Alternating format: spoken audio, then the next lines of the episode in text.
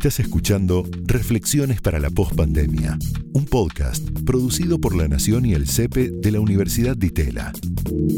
A continuación, Clarisa Herrera debate junto a expertos y académicos de distintos ámbitos y disciplinas cuáles son las políticas necesarias para la Argentina que viene después del coronavirus.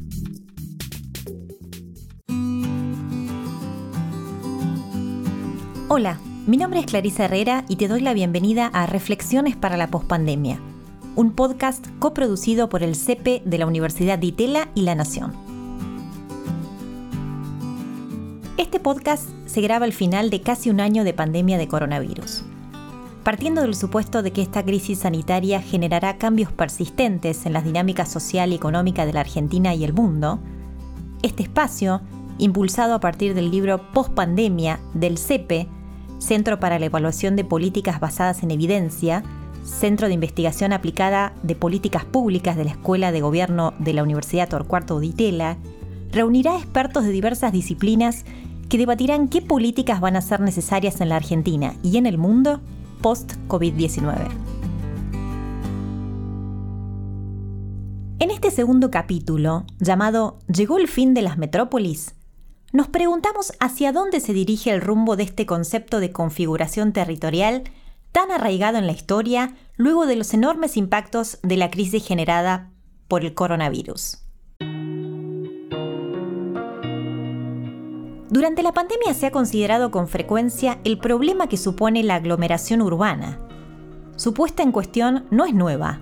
Hace al menos dos siglos que es discutida por innumerables actores. Sin embargo, hasta ahora, no ha habido ni una guerra, ni una ideología, ni una peste que haya podido terminar con el concepto de las grandes metrópolis. Durante muchos años, la clave de la existencia de las metrópolis ha estado en el hecho que eran los lugares de la superficie terrestre donde se contemplaba con mayor velocidad el ciclo del capital. La globalización podría haber cambiado ese escenario, pero sin embargo no lo ha hecho. Así lo analiza Jorge Francisco Liernur, arquitecto de la UBA, profesor emérito de la UTDT, investigador principal del CONICET y curador invitado del Museo de Arte Moderno de Nueva York. En primer lugar, me parece necesario distinguir entre eh, lo que para simplificar llamaría metrópolis eh, ricas y metrópolis pobres. En general, la metrópolis ha sido uh, um, producida, generada como la sede física en la cual se completa más aceleradamente el ciclo del capital, desde la producción hasta el consumo, la reproducción, etc. Eh, en la actualidad, si, digamos, tratamos de describir el tema de las metrópolis ricas, yo creo que en parte eh, eh, sigue siendo la, metrópolis esa sede física este, donde circula aceleradamente el capital, pero evidentemente, dadas las, posibilidades tecnológicas, eso ha dejado de ser prioritario y entonces empieza a haber eh, signos y formas de disolución de esa función este, inicial. Pero además, las, las metrópolis actualmente, las metrópolis metrópolis ricas se han ido incrementando sobre la base de, que eh, según sobre todo eh, la, teoría de David Harvey, la cual me, resulta convincente, eh, se han ido hiperdesarrollando en la medida en que han sido, han ido absorbiendo grandes inversiones de capital, según su teoría, excedente dentro del ciclo de capital en, los últimos, en las últimas décadas, sobre todo después de la crisis de, de 2008. Esto se ha destinado a inversiones inmobiliarias de alto estándar o toda una serie de inversiones paralelas de eh, otro tipo eh, eh, que tienden a, la transformación de las metrópolis, de este tipo de metrópolis, en una suerte de gigantescos parques temáticos de, gran capaces de este, atraer, grandes masas este, de público que eh, en realidad también son una función de, esta, de, este, de este proceso por, cuanto desarrollan el turismo en tanto un sistema de eh, consumo de, este, inmediato, digamos, de alta, de alta velocidad. E, en paralelo a esto, estas, estas metrópolis ricas se han transformado en atractores, son generadores de empleos, eh, sobre todo de servicios, de servicios no solo burocráticos, sino también de, todo otro tipo de servicios, desde los servicios de salud hasta este, en la alimentación, etcétera, el deporte, etcétera, etcétera. Entonces, esa, es la característica de lo que yo llamaría metrópolis eh, ricas y de las razones por las cuales se han seguido eh, ampliando. Pero después están las metrópolis pobres, que en realidad son las que más han venido creciendo y han, venido creciendo eh, particularmente particularmente en, países del llamado eh, tercer mundo, se estima que en 10 años, es más, este, van a seguir creciendo muchísimo más, se van a duplicar posiblemente la cantidad de metrópolis este, en, países eh, del, tercer mundo. Y ahí las razones son eh, diferentes. En parte, algunas de las razones mencionadas antes, pero solo en parte. En realidad, esas metrópolis crecen sobre la base de una gran crisis, en el, no en la metrópolis misma, sino en el mundo rural, sobre la base de la expulsión de este, eh, campesinos que utilizan métodos tradicionales, expulsión debida en parte a los procesos de desertificación, pero en parte también al crecimiento global de la eh, llamada agricultura industrializada, que es la forma de alimentar el crecimiento metropolitano en general, mundial. Y esto a su vez está eh, ligado al, tema de la pandemia, porque sabemos que en el origen de la pandemia está también este tema de la eh, eh, agricultura industrializada global. Esta ilusión de capturar el excedente de los recursos concentrados en las grandes metrópolis ha llevado a millones de personas a abandonar los lugares donde han nacido, y con ello su historia, sus paisajes y sus afectos. Alrededor de las grandes urbes se construyen barriadas precarias, para las que una infinidad de instituciones financieras, gubernamentales y de la sociedad civil desarrollan políticas destinadas a mejorar sus condiciones de vida. La existencia de estas barriadas no son un problema, sino un síntoma. Son la expresión de un conjunto de problemas que desembocan en distintas consecuencias para sus habitantes. Pienso que podría hablarse de tres tipos de, eh, consecuencias. La primera eh, y la más grave, la más urgente, es obvia y es eh, las condiciones de vida de, esas, de las personas que están, se ven obligadas a, a vivir en ese tipo de, de, contexto y de situación. La miseria, la marginación, el hacinamiento, la falta de esperanza, la primera gran consecuencia por la cual es urgente trabajar en resolver esto. ¿no? Hay, hay, un segundo nivel, este, me parece a mí, que es respecto a lo que hace a la metrópolis en sí, al conjunto, al conglomerado urbano en sí, supone la introducción de un enorme factor de desequilibrio en la medida en que una, vastos sectores de, eh, de la, del área metropolitana no cuentan eh, con los recursos suficientes como para supervivencia, lo cual supone una carga sobre el resto de los sectores. Este, para eh, contribuir aunque sea a paliar esa, esa, situación. Desde ya, que por otra parte, no, no, lo dije al principio, me parece que este es un fenómeno sobre todo de lo que yo llamé muy esquemáticamente metrópolis pobre. Desde ya no es solamente allí pero que preeminentemente estamos hablando de ese, de, ese mundo. ¿no? Entonces, en segundo lugar, decía lo, ese desequilibrio que, que, se introduce en, la, en, el funcionamiento, en la administración y en de ese conjunto que es eh, el área metropolitana. Y en tercer lugar, y, y también de no menor importancia, es que me parece que esas áreas, justamente por algunas de las razones eh, de los otros dos factores que yo mencionaba, tienden a ser áreas con una gran fragilidad en la presencia del Estado. Eh, no solo este, en su capacidad de atención, sino en su capacidad también de control de lo que ocurre. Entonces, tienden a ser zonas opacas en relación al, Estado, con todos los problemas en distintos niveles que eso, eso supone. O sea, me parece que son por lo menos esos tres eh, las grandes eh, consecuencias que, que uno puede reconocer. Para Liernur, la coyuntura de la pandemia es una oportunidad para repensar la relación entre el campo y la ciudad, y con ella la articulación de actividades productivas y crecimiento a escala.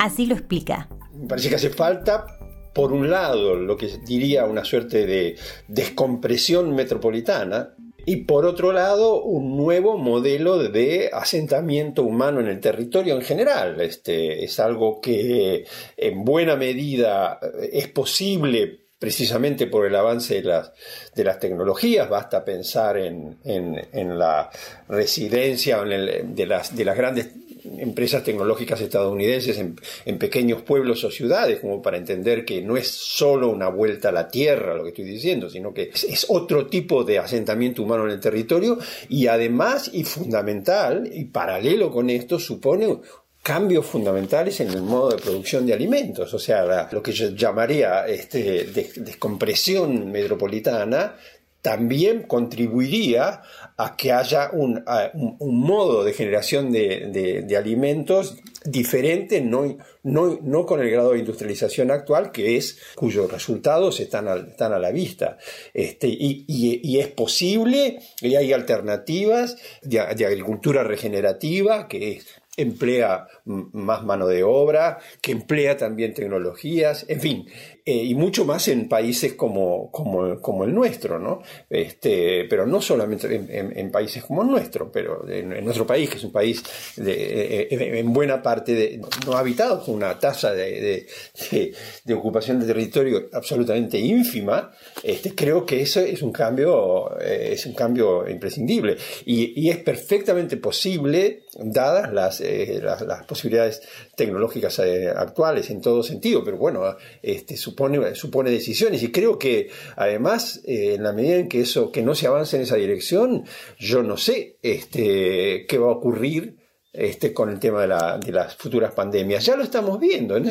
Se hablaba de China. Bueno, actualmente hay variaciones del COVID en determinadas eh, áreas eh, rurales españolas e incluso en tema de los, en estos días del criadero de bisones en, en nada más ni nada menos que en Dinamarca. O sea, este tema es un tema eh, global, entonces me parece que este, hace falta reconsiderarlo eh, de, manera también global y holística. Hay que considerar el tema de las grandes urbes, de las grandes metrópolis, en paralelo y en consonancia con la reconsideración de cómo estamos usando, este, cuidando o no este, el territorio en el cual estamos viviendo, la tierra simplemente.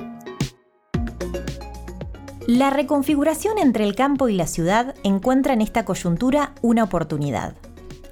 Como toda crisis, la pandemia pone a prueba la inteligencia y la creatividad de las políticas públicas. ¿Cómo reactivar la economía argentina sin recursos y con un mundo en crisis, mientras la sociedad diseña y se adapta a las reglas de juego de una nueva normalidad? Mariana Barrera, productora de Sidra, Pulcu, magíster en planeamiento urbano, licenciada en economía por la UTDT, ex directora nacional de innovación y desarrollo sostenible en el Ministerio del Interior, Obras Públicas y Vivienda de la Argentina, describe dos tensiones que tienen lugar entre el mundo urbano y el mundo rural. Por un lado, el mundo urbano, por primera vez en la historia, más del 50% de la población vive en ciudades. Y esta crecimiento en, la población urbana se da en un contexto de globalización, ¿no? Donde las ciudades no solo crecen, sino que de alguna forma están más cerca. Y esto da surgimiento a un fenómeno que se conoce como localización, que de lo que nos habla es que nos, habla de servicios universales que se adaptan a las formas locales. Digo, pensemos, por ejemplo, en, un Starbucks que hay en, en la ciudad prohibida, en China, ¿no? O pensemos en los McDonald's que están a lo largo del mundo en todos los países que podemos visitar. ¿no? En todas las ciudades donde estamos aparecen estos mismos servicios. Y en este contexto lo que empieza a pasar o lo que empezamos a ver es que surge una cultura única y que los habitantes de las ciudades empiezan a necesitar diferenciarse. Y es acá donde aparece la demanda por la no ciudad, donde empieza a cobrar valor la cultura, la autenticidad del mundo rural. En este nuevo contexto lo que ocurre es que el mundo rural deja de ser solamente pensado como un factor de producción y empieza a convertirse en un bien de consumo, un bien de consumo de los habitantes de estas ciudades. En paralelo, ¿qué es lo que viene pasando en el mundo rural? Bueno, la agricultura requiere cada vez más capital, menos tierra y menos mano de obra. El resultado de esto, bueno, es bastante conocido, es el, por un lado la migración por desempleo a las, a las ciudades. En Argentina lo que ocurre es esta migración se da fundamentalmente a las ciudades intermedias. Y lo vemos a nivel mundial, este fenómeno también, digo, este cambio que se está produciendo en, en, el campo, en la agricultura, y es que el 80% de la pobreza extrema a nivel mundial se ubica en las zonas rurales. En esta situación lo que empezó a surgir es la necesidad de diversificar las actividades económicas, las fuentes de ingresos del campo. Y empiezan a aparecer, se dejó de tener ya una visión meramente sectorial y de pensar en el desarrollo de la agricultura para empezar a tener una lógica más, no, la necesidad de una lógica más transversal, una lógica territorial, empezar a pensar en el desarrollo rural, ¿no? Y es acá donde aparece toda esta idea de la multifuncionalidad y de la pluriactividad, que básicamente lo que permitieron o lo que permiten es darle valor económico a los intangibles, ¿no? Y acá lo que podemos ver o lo que aparece es que este mundo rural que se enfrenta con estas dificultades encuentra en las necesidades que aparecen en los habitantes urbanos una oportunidad. Esta oportunidad que Barrera describe tiene que ver con el turismo rural como respuesta a necesidades emergentes de un mundo urbano, que se intensifican con la llegada de la pandemia. Esta búsqueda que tienen los habitantes de las ciudades por diferenciarse y que buscan experiencias distintas, experiencias auténticas, básicamente lo, que llamamos la demanda por la no ciudad, que encuentra una respuesta en el turismo rural. Ahora, en la crisis sanitaria, ¿qué es lo que ocurre? esta demanda por la no ciudad se intensifica, crece, producto de los nuevos ordenadores de la vida cotidiana. Pensemos en tres de ellos. Primero, el distanciamiento social. El distanciamiento social atenta contra el turismo de masas. Y ahí empieza a aparecer la necesidad de un turismo al aire libre. La respuesta, el turismo rural. Un segundo elemento, pensemos en la dificultad que tenemos para trasladarnos grandes distancias. ¿Y esto qué hace? Fomenta el turismo de cercanía, y otra vez, ¿cuál es la respuesta? El turismo rural. Y por último, que no es para minimizar, en un contexto de pandemia donde la salud es el foco, crece la búsqueda por una vida sana, Y otra vez, la respuesta que aparece acá, ¿cuál es? El campo. Ahora, lo que sí tenemos que tener presente es que no solo se intensifica y crece la demanda por la no ciudad, sino que cambian las características de esta demanda. Aparece la necesidad de del cuidado, de protocolos, cambiar dinámicas que protejan no solo a los turistas, sino también a los residentes, que son quienes ofrecen el servicio. Lo interesante de este modelo es que se trata de una industria 360, que se apoya en múltiples ventajas. Pensando en el caso de Argentina, bueno, la identidad, la riquísima identidad que tiene nuestro país. Y esto se basa no solo en su extensión territorial, que la extensión territorial nos da diversidad de climas, nos da diversidad en las economías regionales enorme, sino también pensemos en el hecho de nosotros tenemos 40 parques nacionales, tenemos más de mil pequeñas localidades, tenemos más de 1.500 comunidades indígenas. Todo esto contribuye a la riqueza y a la diversidad, autenticidad de la cultura argentina. Pero acá parece una paradoja, ¿no? Para pensar o para tener en cuenta. Digo, todas estas zonas rurales lograron mantenerse y conservar su identidad y su cultura gracias a la falta de infraestructura. Pero ¿qué ocurre? La infraestructura para el desarrollo del turismo rural en pie se vuelve fundamental. Pero ojo, pensemos una cosa. Solo el 17% de los establecimientos agropecuarios de Argentina tienen acceso a Internet en el establecimiento. Solo el 36% de los establecimientos se puede acceder con asfalto en buen estado. Signo de pregunta que dejamos. Ahora, el turismo rural, las ventajas del turismo rural podemos agruparlas en tres grandes grupos, digo, para hacerlo sencillo. Primero, la parte económica. La parte económica, pensemos en el caso de Europa. En Europa, el turismo rural representa el 15% del gasto agregado en turismo. Si nosotros en Argentina logramos que esto llegue al 10%, podemos hacer crecer los ingresos agrícolas más de un 3%. Pero el turismo rural no solo tiene que ver con el gasto que hacen los turistas en el lugar, sino también con el potencial de generar bienes de exportación a partir de los souvenirs. Dos casos muy interesantes para mirar son el caso de Nepal, con la exportación de, sus pashimiras a Europa Occidental, y el caso de Napa Valley, la exportación de sus vinos, las ventas de sus vinos. El segundo, la segunda ventaja o elemento que tiene el, turismo rural tiene que ver con la sostenibilidad, la sostenibilidad ambiental y la sostenibilidad cultural, ¿no? Eh, el desarrollo de este tipo de turismo nos ayuda a cuidar el ambiente y nos ayuda a cuidar las culturas locales. Y un tercer punto que a mí me, resulta central, que es la capacidad que tiene para empoderar a las poblaciones vulnerables. Y pensemos el caso de las mujeres que son protagonistas en el turismo rural. En las zonas rurales, como decíamos antes, el 80% de la pobreza extrema se localiza en zonas rurales y las mujeres son una de las principales poblaciones vulnerables de las zonas rurales.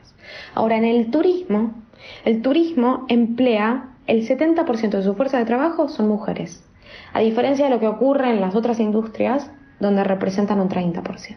Entonces, cuando encontramos esto, el contexto rural con el turismo, encontramos una oportunidad enorme para desarrollo económico y social de las mujeres, y no solo de las mujeres, sino también de los jóvenes y de las poblaciones vulnerables. El resultado del turismo rural es básicamente promueve el arraigo y también promueve la mejora en las condiciones de vida. De hecho, hay estudios que nos muestran que el arraigo gracias al turismo rural ha llegado a crecer un 30% y lo mismo las condiciones de vida. Pero para dar impulso a esta industria hay desafíos pendientes y la necesidad de políticas públicas activas que promuevan la articulación de los diversos actores involucrados. Así lo explica Barrera. Básicamente podemos agruparlos en cuatro. Primero, la atomización que, tienen, que tiene la oferta, ¿no? El turismo rural cambia los actores clásicos del turismo, quienes son los que proveen servicios. Por otro lado, esto que también veníamos conversando, ¿no? El hecho de que las zonas rurales es donde hay una gran proporción de población vulnerable. Pensemos en lo que pasa con la pobreza extrema a nivel, a nivel mundial, que se localiza principalmente en las zonas rurales. Otra cosa que también veníamos charlando es, es esta paradoja, ¿no? De decir, bueno, las zonas rurales se conservaron gracias a la falta de infraestructura, pero hoy para poder hacer, para poder desarrollarse necesitan de infraestructura, necesitan de conectividad. A estos tres elementos se le suma un cuarto que tiene que ver con la estructura de poder del sector turístico de nuestra región. En Latinoamérica lo que ha ocurrido es que se han cristalizado destinos turísticos que han permitido, facilitado el desarrollo y la organización de un sector empresario, que son los hoteleros, gastronómicos, los agentes de viaje, que con el paso del tiempo han acumulado poder y claramente influencian el rumbo del sector turístico de nuestros países. En este marco, ¿qué ocurre? El turismo rural, con, todas con, todos sus desafíos, aparece o se presenta como un quiebre del status quo. Y es acá donde aparece la relevancia o, el rol fundamental de los gobiernos, ¿no? El rol de los gobiernos, fundamentalmente en lo que tiene que ver con la planificación, con la articulación entre los distintos actores, digo, el desafío de que estén todos los actores sentados a la mesa, ¿no? El turismo rural, como charlábamos antes, no se entiende sin el derrame o el beneficio que genera en las zonas rurales, ¿no? Generando empleo, generando ingresos, promoviendo el arraigo, bueno, la mejora en la calidad de vida de, la población. Bueno, para que esto ocurra es fundamental que estén todos los actores sentados a la mesa y que los actores locales sean los, protagonistas. No nos olvidemos, como decíamos antes, que la identidad local es el corazón del turismo rural y la identidad local está en los actores locales. Entonces, decíamos, los gobiernos aparecen acá en su rol de planificadores, articuladores, de coordinadores, ¿no? Y claramente tienen que acompañar en la difusión, empujar la difusión de los destinos turísticos, la calidad, bueno, el financiamiento y la infraestructura, ¿no? Que, esto lo venimos mencionando hace rato, ¿no? La importancia de desarrollar infraestructura adecuada para que estos destinos turísticos se puedan desarrollar y potenciar, ¿no? Lo cierto es que las ciudades ya se enfrentaban a déficits sistemáticos de vivienda y déficits presupuestarios antes de la crisis sanitaria. Lo que ha hecho la pandemia es subrayar las grandes disparidades espaciales en los niveles de bienestar de los hogares de acuerdo a la organización de ellos. Lo analiza con estas palabras Cintia Goitía, directora de la Maestría de Economía Urbana y del Centro de Investigaciones de Políticas Urbanas y de Vivienda en la Escuela de Gobierno de UTDT, investigadora asociada del CEPE y doctora con especialización en Economía y Desarrollo.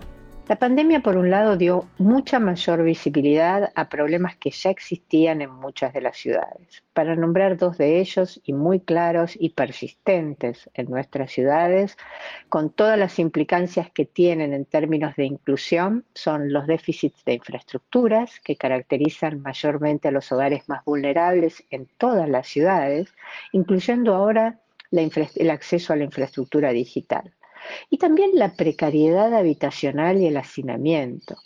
Ambos factores obviamente que amplifican los riesgos del COVID-19 y hacen mucho más difícil cumplir con medidas básicas sanitarias. Por lo tanto, lo que vemos es que las desigualdades sociales han quedado muy expuestas y tienen implicancias profundas para emprender una recuperación sostenible post pandemia en las ciudades. Sin embargo, otras nuevas tendencias relacionadas al crecimiento del comercio online y el teletrabajo también están generando profundas transformaciones en la estructura de las ciudades.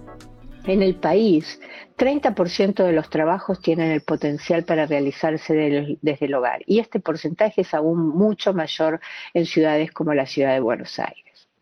Ahora bien, ¿por qué nos importa esto para las ciudades? En Estados Unidos, por ejemplo, vemos que 60% de los que hoy son teletrabajadores tenían su lugar de trabajo con anterioridad a la pandemia en edificios de oficinas localizadas en las áreas centrales de las ciudades. Esta nueva tendencia al teletrabajo, al comercio digital, podría tener entonces efectos importantes en las áreas centrales de las ciudades. Ya hay algunos indicios de que podría incrementarse, por ejemplo, la vacancia en inmuebles, eh, propiedades destinados a grandes oficinas, básicamente porque si la reducción de la ocupación en el lugar de trabajo no muchas veces no justifica los altos costos que se pagan por el espacio de oficinas en esas localizaciones centrales. Ahora bien, el impacto puede ser todavía mayor porque los trabajadores de las empresas de oficinas en los distritos centrales de negocios tienen un efecto multiplicador de trabajo en todo lo que son servicios de apoyo, restaurantes, tiendas, fiestos de flores, todo lo que nos podemos imaginar, lo que podría verse severamente afectado si la duración de, de la crisis se prolonga. Y esta transformación del teletrabajo se une a otra tendencia, que es el telecomercio, contrayendo la demanda de espacio comercial y provocando también una importante sustitución en las condiciones de ventas. Eh, y lo que vemos en que áreas centrales con altos costos de alquiler pasan entonces esos mismos comercios a cerrar o, y por lo tanto ya hay una evidencia de que se ha triplicado la, vacancia de espacio de comercial en muchas de las ciudades, o incluso eh, ubicarse en, a través de venta a través de plataformas o en otras localizaciones suburbanas. Por lo tanto, uno de los desafíos centrales que tenemos hoy para nuestras ciudades es el monitoreo de estas dinámicas de transformación de las ciudades. ¿Qué van a ocurrir? ¿Por qué? Y bueno, porque si se impone un sistema híbrido de trabajo, un mix de teletrabajo y trabajo de trabajo presencial, los teletrabajadores podrían decidir vivir en lugares mucho más asequibles que las áreas centrales de las ciudades, consumir mucho más espacio en localizaciones suburbanas. Esto entonces puede delinear un cambio muy perceptible en la demanda de productos inmobiliarios para uso residencial y también en los sistemas de transporte urbano. En síntesis, creo que el desafío es entender qué dinámica adoptarán si efectivamente ocurriesen estas transformaciones, cómo afectan al desarrollo de la estructura urbana, cómo afectan la movilidad, cómo afectan la vivienda, el hábitat, el crecimiento de las ciudades, su productividad, todo eso sin poner en riesgo la sustentabilidad que todos deseamos. Las ciudades mejor posicionadas para el futuro están evolucionando a lo largo de un modelo policéntrico que Goitía describe de esta manera. Lo que sabemos es que las ciudades mejor posicionadas para el futuro están evolucionando a lo largo de un modelo policéntrico. Y la pospandemia puede ser una oportunidad para profundizar este tipo de modelo basado en la accesibilidad, un mix de usos y la cercanía. En concreto, ¿qué es un sistema policéntrico? En este sistema coexisten varios centros, cada uno con su propia jerarquía. Cuando estas centralidades se construyen alrededor de desarrollos de usos mixtos para el trabajo, la vivienda y el ocio, generan la mejor oportunidad para crear un futuro sostenible para las próximas décadas. ¿Cuáles son algunas ventajas de este modelo policéntrico? Bueno, que puede permitir aumentar la eficiencia económica y la equidad social. ¿Por qué? Porque hay menores costos de movilidad y gradientes menos inclinados de precios de suelo. También es una respuesta muy importante al problema de cambio climático, ya que al disminuir los desplazamientos mejoramos la accesibilidad y disminuye las emisiones de gases contaminantes en toda la ciudad. Por lo tanto, la consecuente multiplicación de todas estas centralidades urbanas que reduce la necesidad de movilidad mejoraría la asequibilidad porque reduce el gradiente de precios de suelo y genera incluso alternativas a los barrios marginales de la periferia de las ciudades.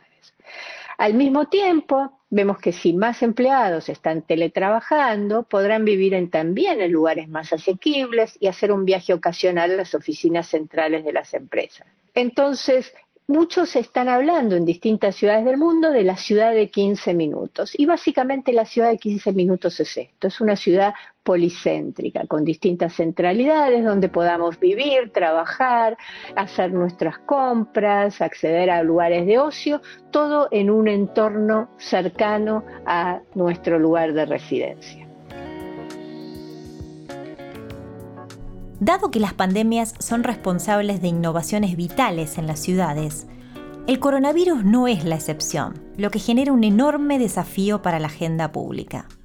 Históricamente, las ciudades han respondido a las pandemias incorporando innovaciones, desde la provisión de infraestructura de agua y alcantarillado, que fue impulsada por el cólera, a la generación de espacios abiertos y parques, nueva regulación para la edificación, y otras reestructuraciones de los usos del suelo que han ocurrido históricamente cada vez que, que las ciudades y la humanidad debió enfrentar este tipo de situaciones. Por lo tanto, es importante tener muy en claro cuáles son los impactos que está teniendo hoy eh, la pandemia en las ciudades y uno muy importante a raíz de estas cosas que yo comentaba en las dos preguntas anteriores es aumentar la demanda de espacio de vivienda. Para todos los grupos de hogares con diferentes niveles de ingresos, desde los hogares que viven en barrios informales con alto nivel de hacinamiento, que necesitan vivienda, que necesitan eh, eh, nuevas habitaciones, a la reactivación de ventas de vivienda y proyectos de baja densidad para hogares de ingresos medios o más altos en áreas metropolitanas, que ya se observa en distintos países de América Latina y el mundo, presionando sobre el mercado residencial urbano. Entonces, dentro de este contexto, ¿qué nos puede preocupar? Bueno, nos puede preocupar que sin una correcta atención a esta dinámica, la pandemia, el COVID-19 y estas transformaciones podrían exacerbar una tendencia al crecimiento o lo que llamamos sprawl, un crecimiento urbano de baja densidad que aumenta la dependencia del transporte público, el transporte privado automotor, que aumenta las emisiones de gases de, de efecto invernadero. Entonces, por el otro lado, entonces las políticas urbanas deben cobrar un rol central para el desarrollo urbano en la pospandemia. Yo creo que en el desarrollo de las ciudades del futuro, en todas estas medidas de recuperación que se implementen en todos los países, deben prestar especial atención a estos desafíos con la coordinación entre la planificación urbana, el transporte y la vivienda. Y en ese sentido hay muchos instrumentos de política urbana, de políticas de suelo, que podrían permitir crear un círculo virtuoso para guiar este crecimiento sustentable de la urbanización. Por ejemplo, aumentando la densidad en áreas con ese potencial, en áreas suburbanas con ese potencial, y es, y es posible de alguna manera captar parte de esa valorización que se genera para financiar los equipamientos y las infraestructuras necesarias. Por lo tanto, el desafío inmediato es cómo planificar una recuperación urbana sostenible post pandemia. Y yo entiendo que es muy difícil tomar decisiones en contextos de incertidumbre como esto, no sabemos cuál será el desenvolvimiento futuro de la pandemia y su duración, si este es un evento único o una serie de eventos en el tiempo que van a requerir una adaptación más profunda. Y por el otro lado hay otro tema muy importante, que es la capacidad de inversión pública podría verse severamente limitada en este, en este contexto. Y es probable que las ciudades sufran este impacto financiero adverso que implica afrontar los costos de la pandemia y una posible desaceleración económica. Y entonces aquí viene uno de los mayores desafíos de política urbana, que es cómo mejorar la calidad de la inversión pública para que cada peso que se invierte tenga el mayor impacto en mejorar la calidad de vida y productividad de las ciudades de un modo sustentable. Y este tema no es menor e implica la necesidad de integrar una perspectiva a más largo plazo en las decisiones urgentes, las decisiones urgentes que vamos adoptando hoy con respecto a la ciudad. Si hablamos de la hipercentralización productiva que tiene lugar en el AMBA, es preciso entender cómo se ha llegado hasta esos desequilibrios territoriales. De esta manera lo analiza Fabio Cuetglas, diputado de la Honorable Cámara de Diputados de la Nación, magíster en gestión de ciudades y magíster en desarrollo local. El modelo territorial argentino, eso es algo que hay que tener claro, no es un designio de los dioses, o sea, no es que tenemos organizado el territorio de esta manera porque mm, hay un, castigo contra Argentina, es el resultado de un proceso histórico, de un proceso político que, tuvo dos grandes ciclos. El primer ciclo es el, de la integración al mundo por vía de la producción de la agroexportadora, ¿no? del perfil agroexportador, que constituyó la ciudad de Buenos Aires en una ciudad de referencia global en la materia y en la cabecera, como se dicen los técnicos, de un interland, de un espacio geográfico ampliado que tenía como referencia de actividades sofisticadas a la ciudad de Buenos Aires, ya sea las finanzas, la logística, la, consultoría, las controversias, los, talleres de complejidad, los acopios, etc. Eso funcionó entre 1880 y 1930 perfectamente bien y después de la crisis del 30 Argentina cambió su perfil económico, pero la industrialización sustitutiva, que es el, perfil emergente posterior a la crisis, se hizo este, sin una profunda reflexión territorial específica y bueno, y concentró aún más este, las capacidades de las metrópolis que ya preexistentemente tenían eh, como una aglomeración que era ventajosa para el desarrollo de la industria, como Rosario o Buenos Aires. Y bueno, eh, eso, eso funcionó también bastante bien hasta el capítulo argentino de la crisis del petróleo, que fue el Rodrigazo con, con los condimentos nacionales, en la que quedó evidenciado que nuestro modelo económico no, no podía resistir un shock externo de envergadura y, y bueno, todo lo que ya se sabía sobre la restricción externa, esta incapacidad de la economía argentina de producir los dólares suficientes para funcionar con fluidez, se puso en evidencia y nos generó nuestra primera hiperinflación. Eso tuvo enormes consecuencias en la confianza pública en la moneda y una consecuencia muy práctica en la forma de ocupar el suelo que es la desaparición del loteo popular en las grandes ciudades, ¿no? O sea, una, una vía de salida y de urbanización periférica que, que la sociedad argentina había constituido, que era el loteo popular, desaparece al desaparecer la posibilidad de vender los lotes a plazo. Y el hecho de que haya pasado casi cinco décadas de ese momento hasta hoy y no hayamos podido tener una incidencia efectiva en la reconfiguración del territorio, el territorio argentino solo profundiza sus tendencias a lo largo de estas décadas, es una demostración, digamos, también de, las tensiones sociopolíticas que hay por detrás y que en el territorio solamente se expresan, ¿no? Como si el territorio fuera una epidermis. las tensiones irresueltas entre mercado interno con exportación, industria, campo, etcétera. Teniendo en cuenta esta histórica configuración de nuestro territorio, ¿podemos los argentinos en dos décadas configurar una nueva territorialidad? Quetglass ensaya una respuesta.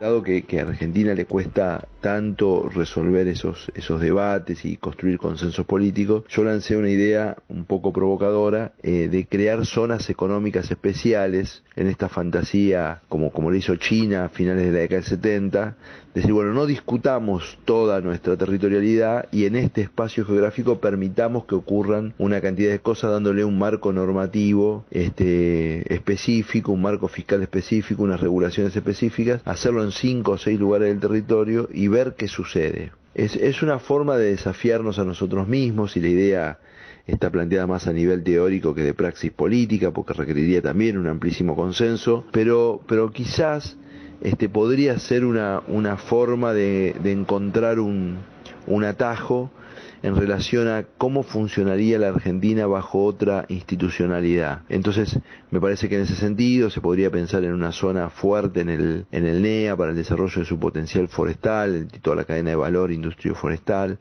o en el NOA, con unas cadenas de valores específicos vinculados a la producción de leguminosas y su integración a los mercados de, los países del norte, Bolivia, Perú, etcétera, eh, alguna área geográfica especial en la zona núcleo, eh, para, para que los procesos de agregación de valor se vean facilitados y los procesos más sofisticados tengan una gran, una enorme incubadora de, varios kilómetros cuadrados donde puedan ocurrir cosas que no pueden ocurrir en el resto de Argentina enredados en nuestros debates de coyuntura, lo mismo con la Patagonia, etcétera. Esta provocación tiene como objetivo que discutamos si esto no es así, ¿Cómo podríamos reorganizar el territorio argentino en función de las restricciones que tenemos y de las posibilidades que el mundo nos brinda?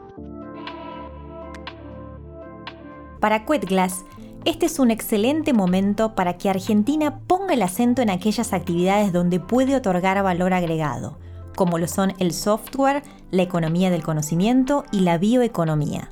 Argentina tiene mucho para ofrecer, siempre partiendo de la idea que cuando uno ofrece en el mercado global, ofrece, tiene que ofrecer algo mejor, algo diferenciado o algo más barato que un, competidor está ofreciendo, digamos. En el mundo hay muchos territorios que producen eh, granos, economía de conocimiento, tienen atractivos turísticos, son sedes financieras importantes, han organizado su industriabilidad de manera calificada o lo que fuera. O sea, el mundo es competitivo, nos guste o no nos guste, y cuando decimos ofrecer algo al mundo, es que tenemos que ofrecer algo calificado, este, creciente, o sea, bienes y servicios crecientemente sofisticados, mejor hechos, etcétera. Esto significa un proceso de incorporar conocimiento a todos los procesos de producción de bienes y de servicios y entonces este, de alguna manera producir un, un maridaje, como se dice en la gastronomía, entre el conocimiento y la empresarialidad. Digamos, ¿no? Argentina probablemente tengamos que invertir más en ciencia y conocimiento para, para, obtener diferencial por esa vía y tener una cultura de, de mayor respeto, valoración y cuidado a la empresarialidad, ¿no? al, que tiene la iniciativa de ordenar los factores productivos para generar algo que le produce beneficio a un tercero.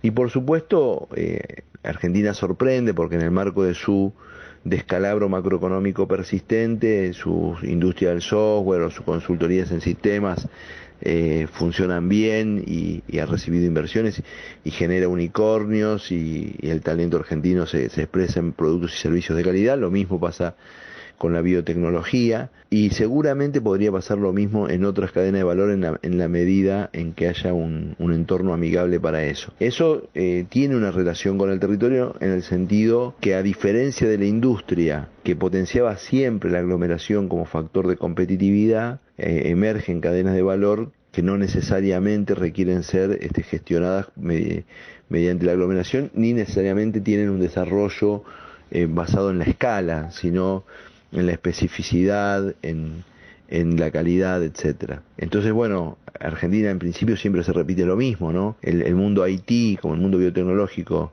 y, la, bioeconomía en general son grandes oportunidades, pero para que eso ocurra eh, tenemos que tener un, contexto macroeconómico y una, y una visión, sobre todo sostener una visión en el tiempo, de modo tal de que la maduración de estos procesos eh, nunca son de un viernes a un lunes, digamos, ¿no? O sea, si nosotros nos damos una política de promoción biotecnológica, tenemos que saber que vamos a tener que esperar algunas, algunos años en ver resultados y que por lo tanto hay que sostener esas ideas en el tiempo. Por eso se precisan, por eso es tan importante lo de los acuerdos políticos, porque no, no, como país no podemos pendular entre promocionar una actividad o abandonarla, entre promocionar determinado tipo de formación de recursos humanos y después otro, etcétera. Tenemos que sostener en el tiempo, en la medida en que creamos que efectivamente son actividades que pueden generar en la Argentina agregación de valor, como decimos siempre, pero también empleos y cohesión social, que son objetivos nobles que toda sociedad debe darse para mejorar la calidad de vida de manera extendida. La promoción y el crecimiento de estas actividades económicas y de nuevos polos territoriales requiere de nuevos incentivos, que Quetglass explica de esta manera. Los incentivos tienen que pensarse eh, en términos de, esta lógica, ¿no? De, qué esperamos de esas actividades económicas eh, hacia adelante. Entonces, a mí me parece que ahí hay mucho pensado en el mundo, hay mucha, hay, mucha experiencia hecha en el mundo. Eh, los incentivos siempre tienen que ser declinantes, al final del camino el Estado tiene que tratar a todas las actividades económicas por igual, pasado un tiempo, y no tenemos que creer en el clientelismo empresarial y esta forma de transferencia de recursos a, las empresas, sino simplemente darle las condiciones para, para un despliegue y para que después funcionen eh, razonable, regularmente bien, digamos. Entonces hay que usar los incentivos de manera adecuada, con, las dosis que corresponden, para que la actividad económica se expanda y para que genere los efectos que queremos y saber salir de las promociones es tan importante saber construirlas y entrar como tener un programa de salida adecuado. Una promoción hecha por un tiempo demasiado corto es un problema porque eh, aborta el proceso de capitalización, hecha por un tiempo demasiado largo es un problema porque crea una cultura de captación de recursos públicos, o sea que hay, una, hay un arte de la promoción económica y siempre con el cuidado de que estamos manejando recursos que son de terceros, recursos que son del esfuerzo de los argentinos y argentinas que pagan sus impuestos. Pero a muchas veces eh, se piensa en términos solo de, de, incentivo de tipo fiscal, pero también puede pensarse en otra lógica que es eh, inversión pública en infraestructura que potencia regiones del país para llevar adelante negocios, mejora o instalación de equipamientos culturales o educativos que potencian la formación de recursos humanos, etcétera, etcétera. O sea que hay que concebir la actividad económica en su complejidad y el Estado esto no podría ser, no debería ser una lógica solo del Estado federal, sino que tiene que estar alineado en una lógica multinivel, ¿no? Donde los gobiernos locales y subnacionales se comprometen a una parte de la agenda de construcción de competitividad este, porque no se trata de que un grupo de iluminados elija un territorio, sino de que la sociedad argentina se encamine con esfuerzo, siempre hay una cuota de esfuerzo atrás de todo esto, hacia el desarrollo, hacia la generación de esos bienes y servicios más sofisticados que mejoran los ingresos públicos, el empleo, etcétera. No hay camino al desarrollo sin un esfuerzo social, político, institucional en el medio. O sea, por más que uno piense en incentivos, hay una parte de la tarea de la construcción económica y territorial que requiere de, del acuerdo y de los esfuerzos. Queda en evidencia de esta manera que el reequilibrio territorial depende de múltiples factores, pero sobre todo de la capacidad del tejido económico para producir bienes y servicios de calidad y de políticas acordes para darle marco.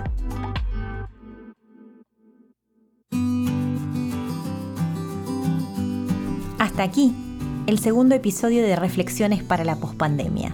Los invitamos a suscribirse al podcast para no perderse ningún episodio. Gracias por acompañarnos y hasta la próxima.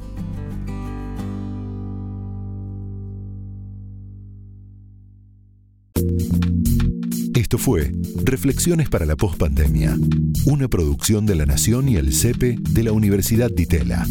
Escucha todos los programas de La Nación Podcast en www.lanacion.com.ar. Suscríbete para no perderte ningún episodio. Estamos en Spotify, Apple Podcast, Google Podcast y en tu reproductor de podcast favorito. Seguí escuchando La Nación Podcast.